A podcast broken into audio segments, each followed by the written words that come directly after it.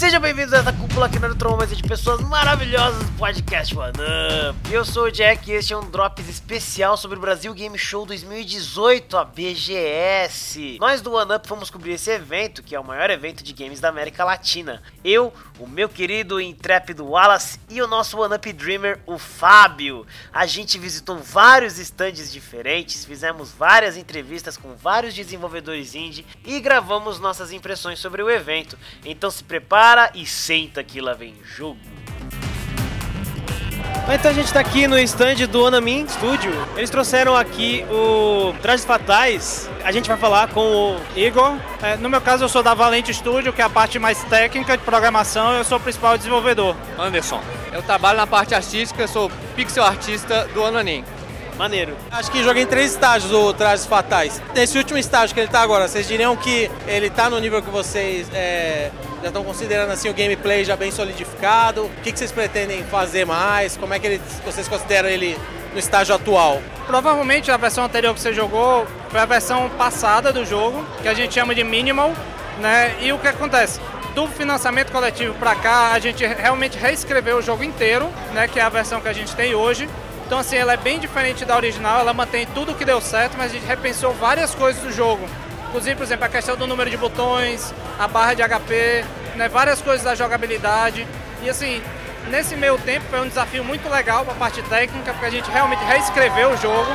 A gente reescreveu na Unity, então a gente está é, pensando pesado no multiplayer, na coisa dos consoles, né, coisa que na versão passada estava meio difícil de fazer.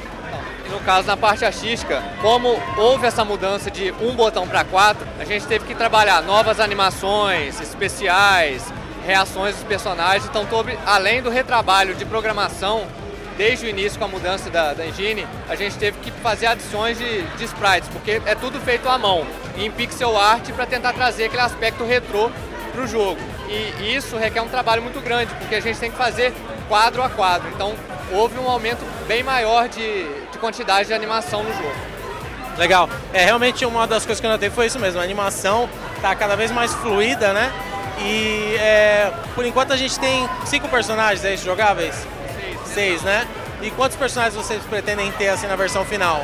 Essa versão vai sair com 16 personagens jogáveis, sim. A versão completa, né? E além dos personagens, tem modos de jogo variados, como modo história, modo arcade. Tentar trazer aquele jeito antigo de jogar, né? Que é você vai jogando e vai destravando alguns personagens, que a gente não vai abrir todos ali, para ter um, um fator de replay maior no jogo. Mas a princípio seriam 16 personagens na versão completa. Legal. Você falou que vai destravar os personagens, aí você vai fazer um esquema bem old school, tipo, você vai jogando e vai destravando, ou você vai fazer que nem os da Capcom, aí você vai comprando os DLC? É, a ideia, não, a ideia nesse pacote inicial é que você jogue o modo história e após você conhecer o enredo e tudo, você destrave o personagem a mais, entendeu? Para ter um plus no jogo. É bem no, no, jeito antigo de jogar mesmo. Muito legal. É, da última vez que eu tive aqui, eu conversei sobre as influências uma coisa que ele me lembra muito, acho que da outra vez eu não perguntei, é o World Heroes, pelo estilo assim, o visual dos personagens. World Heroes ele era, ele não era da SNK, mas ele tinha uma galera bem, uns trajes assim bem chamativos. Foi uma das influências pro game? Olha, a influência você acertou no ponto de ser a SNK, né? O jogo não é bem da SNK, só que a influência total é SNK. Só que não diretamente World Heroes, você foi até a primeira pessoa a mencionar. Mas a gente pegou Fatal Fury, The King of Fighters, é toda a escola a gente tentou beber dessa água para poder produzir o visual do jogo. E vocês falaram que vai ter um modo história também, né? Ele vai funcionar como o modo história, se vocês puderem contar alguma coisa assim pra gente, ele vai funcionar como modo história do, por exemplo, Mortal Kombat, jogos da NetherRealms, que cada parte você joga com um personagem, ou ele vai ser exclusivo para cada personagem? Ainda, a gente não pode falar muita coisa, mas seguindo nessa premissa de sim, você vai ter o arcade mode convencional, que é o clássico, você escolhe o personagem lá, você vai ter outro modo história mais recheado para poder contar a trama entendeu? Que a gente pode falar no momento. Eu cheguei a olhar o Kickstarter de vocês e aí vocês já, já bateram. Como é que tá indo as metas estendidas? Já chegaram a, em todas elas? Como é que tá? Assim, atualmente a gente está terminando as mecânicas principais do jogo e os personagens principais do jogo. E logo em seguida a gente parte mais para essa parte das metas estendidas, que eram as coisas dos personagens novos, né? Então, assim, naturalmente ele vai seguindo uma progressão e ganhando personagens novos e com o tempo vão entrando na meta estendida, com certeza. Bacana. E para terminar agora, fazer a pergunta que eu fiz ano passado. Previsão? Seguinte, a gente está tentando muito conseguir fazer um beta aberto agora mais ou menos para a primeira metade de novembro, pulindo essa versão que a gente trouxe para PGS, seis personagens. A gente está trabalhando pesado aí para conseguir um, um 1.0 aí para primeiro semestre do ano que vem.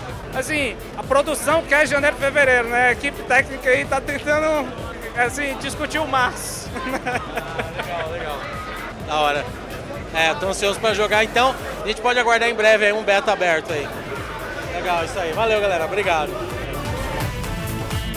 Não se esqueça de seguir o arroba podcast OneUp nas redes sociais, Spotify e agregadores de podcast de sua preferência, além de baixar o aplicativo do Spreaker para acompanhar nossas lives e falar direto com a gente. Também manda suas dúvidas, dicas e amor pro e-mail do oneup@gmail.com. Sem mais nem menos, eu fui, sou e continuarei sendo o Jack. Valeu!